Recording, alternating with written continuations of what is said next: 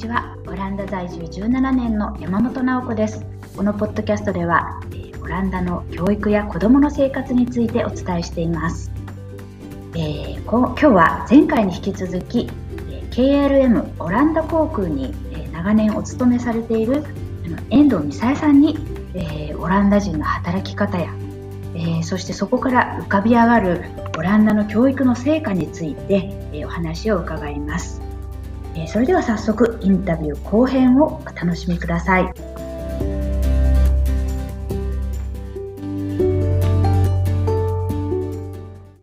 オランダ人はすごくダイレクトだって有名じゃないですか、うん、すごく何でも言うっていうことでね、うん、あの他の国の人たちからは無礼だって言われるのよなんて、うん、私たち無礼でしょとかあの同僚たちは言ってくるんですけれど、うんうん、ね、日本の日本人日本の同僚たちは本当にみんなあの礼儀正しいのに私たち本当あの無礼でごめんなさいねとか言ってくるんだけれど、うんうん、私はその度にいやいやあのダイレクトにものを言うことを私は無礼だと思って思わなくなった。あなたたちのおかげで思わなくなった、あのあなたたちがそうやって言ってくるっていうのはダイレクトイコール、えー、正直であること、というふうに私は受け取っていますと。でだみんな素直に正直に思いを伝えてくるので、とても分かりやすい、うん、あの私もできるだけやっぱり日本人なのでなかなか最初の頃は難しくってこうできるだけ何でも言わなきゃ思いを伝えなきゃって思っていても、うん、こうでもこんなこと言ったらこう思うかもああ思うかもって想像して言わなかったりとかって、ね、日本人は多いと思うんですけれど、うん、まあ、彼らの考え方は結局そんな相手がどう受け取るかは言ってみなきゃわからない。うん、でなるほどねって確かにこう受け取られてしまうかもって恐れて言わなく言わなかったがゆえにこうそれで誤解を受けたりとかもあり得ることだし、うん、これは正直に素直に伝えるっていう方が、うん、あのより良いコミュニケーションにとって大切なんだなってすごく学んだことです彼らから。うんなるほど。あのこう相手がどう受け取るかをおもんぱかって言わないことで、お互い想像し合うのが日本人でその想像が運よく当たっていたら、うん、言わなかったのに分かってもらえたっていう感動につながりますが、うん、あなるほど。これが想像を間違ってあのグッドゲスじゃなくてバッドゲスをしてしまった場合、うんうんうん、食い違っちゃった時はね。ねそうすると、こじれる。日本の場合、それでもう余計にこじれてしまう、うんうんうん、そういうことが、オランダ人の同僚同士だとないなって思います。いやなんかいきなりそれは私はそれ違うと思うとか言われるとドキッとするんだけれど、うん、あのなんかその理由もちゃんと言ってくれて、うん、こうこうこうだから違うと思うって言ってくれると、うん、でこちらも、うん、あ私はこうこうこうだからこう思ったんだけどって、こちらも意見が言えて、でお互いに「あなるほど」ってしてでお互いに「じゃあこうしましょうか」ってあの、一緒に解決策を、えー、見出せるっていうのかしら。なるほど、うん、なんかねとても良いなと思って。で、うんうん、パーサーなんかも、うん、あのもし自分たちが何か間違ったことをしていたらちゃんと言ってねって、うん、ブリーフィングの時に言ってくれるんですね。うんうんうん、でやっぱそういうのもあの上司に言いにくいとかあると思うけれど、言っていいと、うん。私もそれで一度だけオランダ人のパーサーで、あのビジネスクラスが本当に忙しい時に全く手伝ってくれないパーサーがいたことがあって、うん。で通常はうん。あの普通に見て忙しそうだったら手伝ってくれる。うんでだからどうして手伝わないんだろうと思ってうん。そのパーサーに思い切って言ったことがあるんです。あどうしてこんなに忙しいのうん。にどうして手伝ってくださらないんですか？あまああこんな敬語つかない敬語使わないな。あ。どうして手伝わないの？って聞いたら「え？いやこれはパーサーの仕事じゃないから」ってすらって言って、うん。で「え？っ?」てまあでも忙しかったからその時はもうほっといたんですけれど、うん。でもあのいやこれはこのままにしては彼女はフライトね他毎回違うメンバーで飛ぶのでね彼女は次また別のメンバーと飛んだ時うん。で忙しい時にまた手伝わないとなったら他の同僚たちもねうん。困る、やっぱりうんうんうんパーサー忙しい時は手伝ってほしいと思ったので、うん。あのちょっとサービスが終わった後にあのパーサーのところに行ってうん。いやあの私はビジネスクラスの担当の CA だからあエコノミークラスを手伝うっていうのは確かにビジネスクラス担当の CA の仕事の中にはね書かれてない、うん。マニュアルにはない、うん。けれどうん。ビジネスクラスのサービスが終わった時にエコノミークラスのサービスが終わってなくて忙しそうだったらうん。当然手伝う、うん。そんなあのマニュアルに書いてななくてもうん。手伝うのが普通じゃないって、うん。でだからあのパーサーもそれはマニュアルにパーサーの仕事として書かれてないかもしれないけれどうん。手伝うのが普通じゃない？同僚なんだしってうん。言ったらね、うん。なんかその時は何も言ってなかったんですけれどうん。あの乗務が終わった後、うん。あのクルーセンターでみんなでお別れする、まあ、今コロナで握手できないんですけれど、うん。握手してね、うん。あの「ありがとねまたね」とか「お疲れ」とかやるんですけど、うんその時に握手しながらね「あなたに言われたことは本当だ。確かにそうだ。ちょっと考える」って言ってそう結構そう確かにパーサーに手伝えっていうのは勇気いったんですけれど。でもでもやっぱり言わないとうん。彼女は、ね知らないまま毎回もしかしたらうん。同僚たちに、ね、文句言われちゃってるかもしれない？うんうんうん。うん。なるほどね。だからね。だからもううん。そういうのは目から鱗だったのかもね。聞いて、うんあこういう考え方もあるんだ。そう。うん。うん。うん。でまあ他にも言われたことあったのかわからないけれど割とオランダ人は思ったこと言うから前にも言われてたかもしれないけれど、うん。このあのあんまり普通は自分の意見を言わないイメージの日本人から言われてちょっと驚いたのかもしれないしね。うん、あーうん。なるほど。そう。これそのお互いに自分の意見を言い、うん。言う。パーサーや機長にも自分の意見を言う、うん。プラス自分と異な異なる意見もちゃんと聞く。うん。でこれも完全にあのサークルから来てると思う、うんサークルって言うんでしたっけ？あの小学校の毎朝の。クリングってやつですか？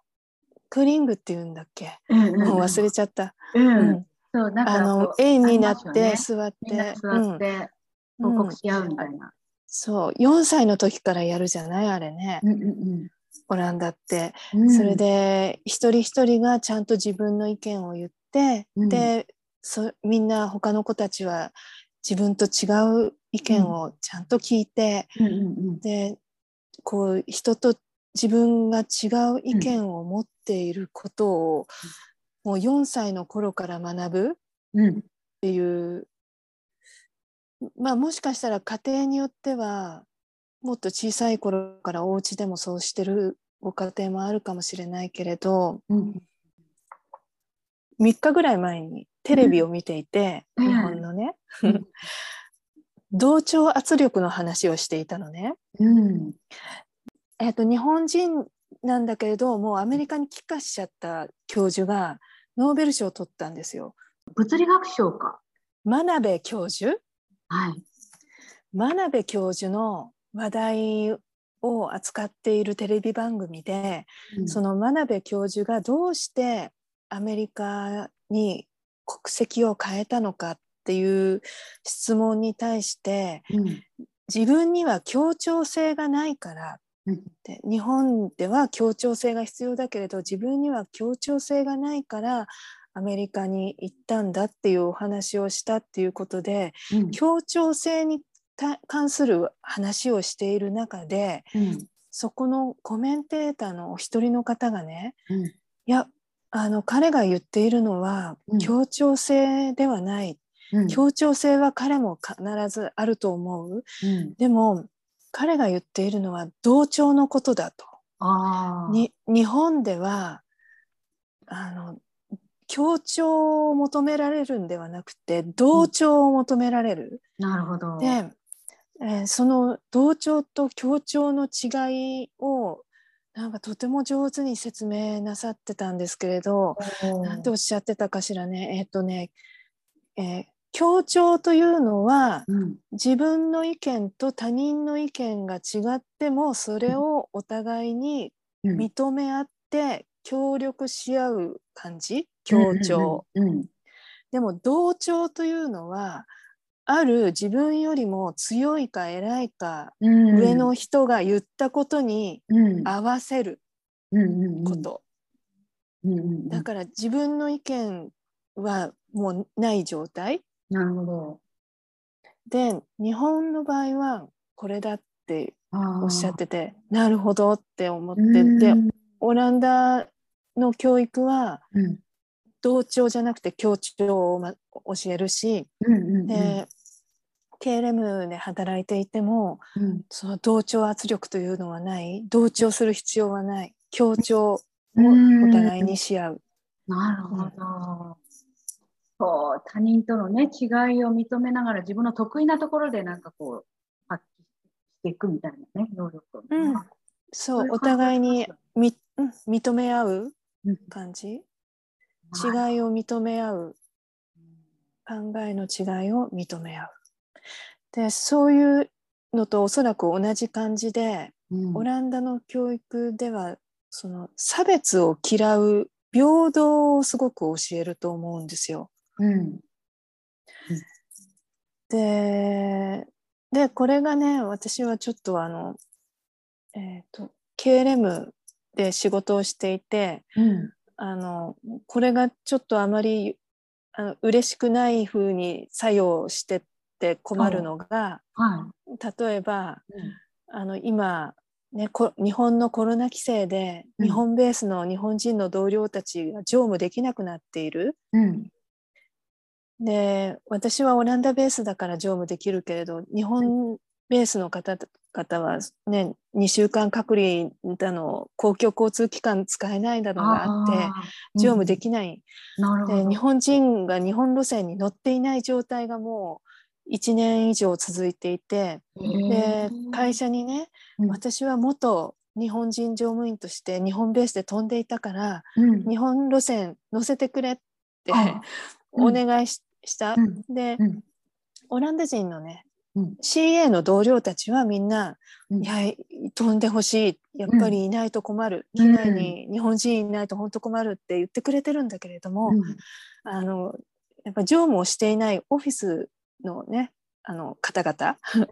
にそれをお願いしてもそのアサインするのはそういうオフィスの方々なのでね、うんうんあのお願いしてもいやいや平等に扱うからオランダ人、日本人だからって日本路線に特別に飛ばすわけにはいかないと。オランダ人と同平等に同様にって。いやそこはなんかそこは平等じゃなくていいんじゃないのってそうでもそうそういう良くも悪くも平等っていう。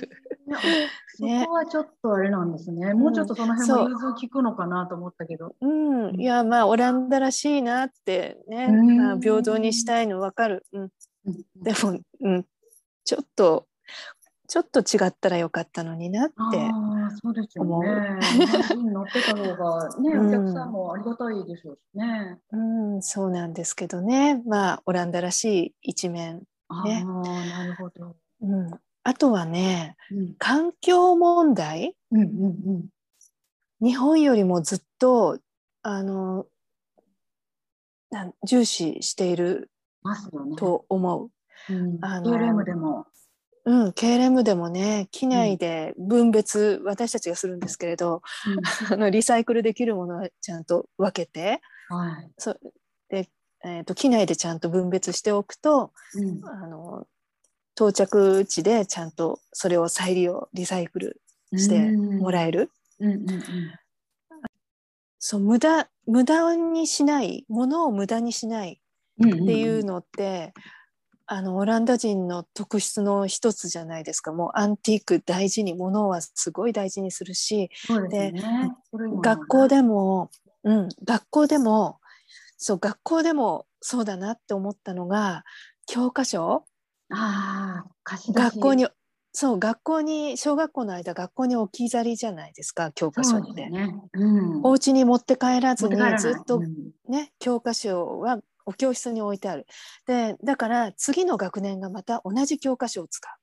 そうですよね。使い回ししてるんですよね。そうすごくそれは素晴らしいと思った。もんんうん日本では思いもつかなかったけれど、うん。オランダでそれをやっているのを見てうん。ああ確かに教科書日本では毎年毎年新しいのをいただくけれどうんこれもったいないなってうんうんうんうん思って、で特にうち子どもたち補習校に、ね、小学部中学部と全部でああとプリクラスも行きましたけれど教科書を使ったのはその9年間、うん。9年間毎年4月にうん。文部省からのあのプレゼントを、うんそうなんですよね。であれただで配布教科書。されるん。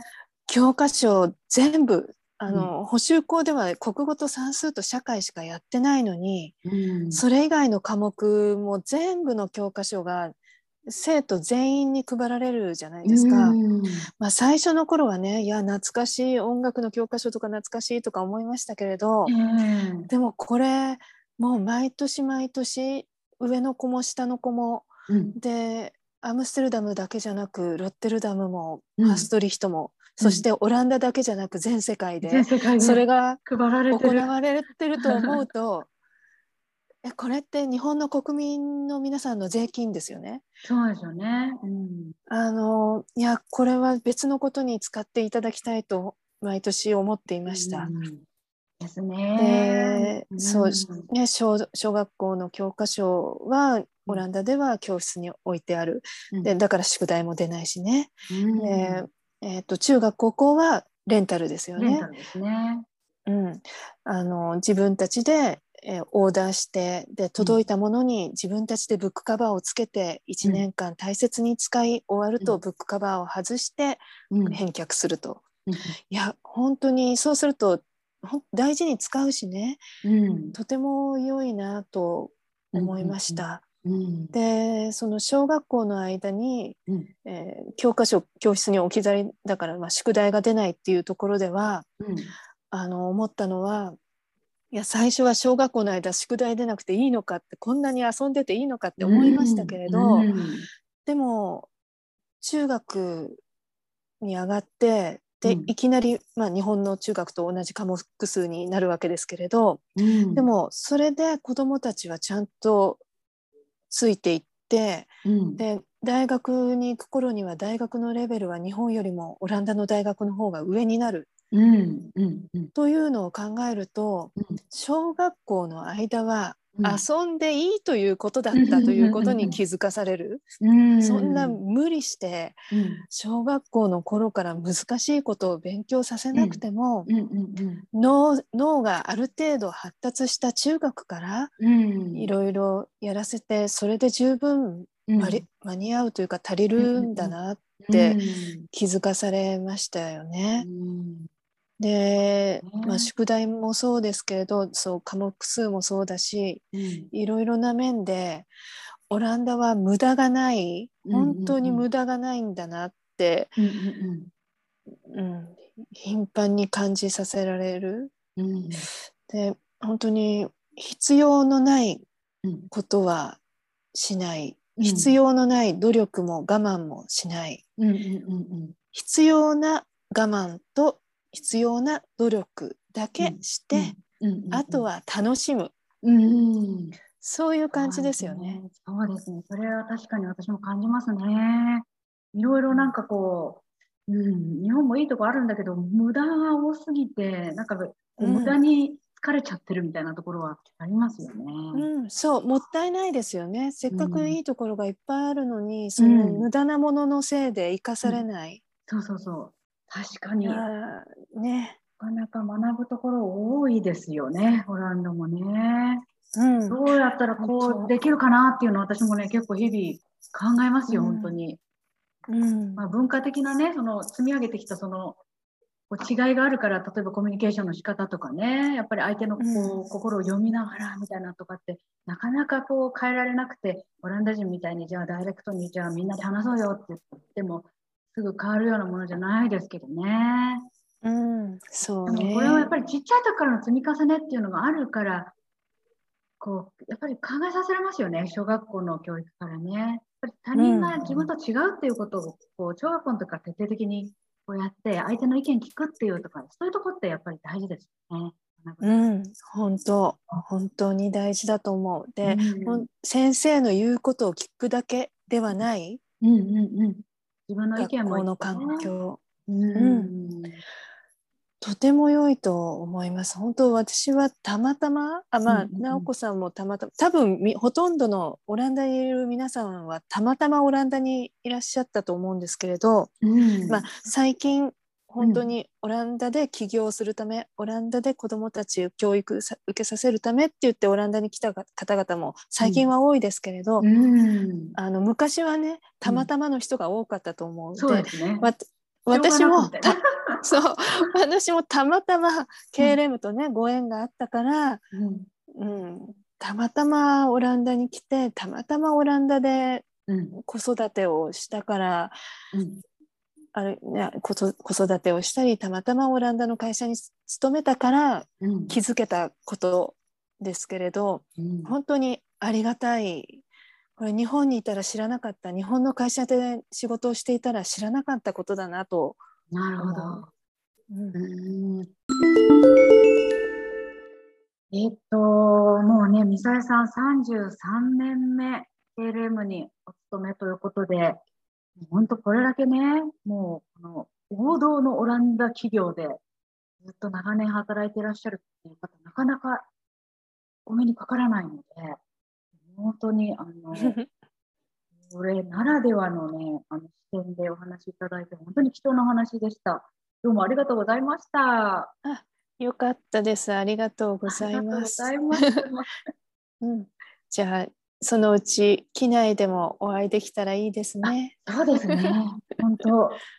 どうですか？でもビジネスクラスに乗ってらっしゃる方が多いんですうん、あのビジネスクラス担当できる CA とできない CA がいまして、はい、一応訓練があるのではい、で私はビジネスクラス訓練を受けてるので担当できるんですけれども、うん、でもあの最近はねその日本人の乗務員の方が乗っていらっしゃらない日本路線に乗務する時なんかは、うん、あえてエコノミークラスに入って、うん、あのエコノミークラスの一番前のギャレーに、を担当すると、うん、エコノミークラスの担当だけれどもビジネスクラスも手伝いに行けるというそういうポジションにつくことが多いです。なるほど。じゃあ、あのエコノミーコンフォートあたりに座ると、あ、そうそうそう。いらっしゃる可能性が、うん、はい。わかりました。そうですね。うん、はい。さあ、皆さんぜひ、あの、ミサイさんを見かけたら、声をかけてみてください。はい。よろしくお願いします。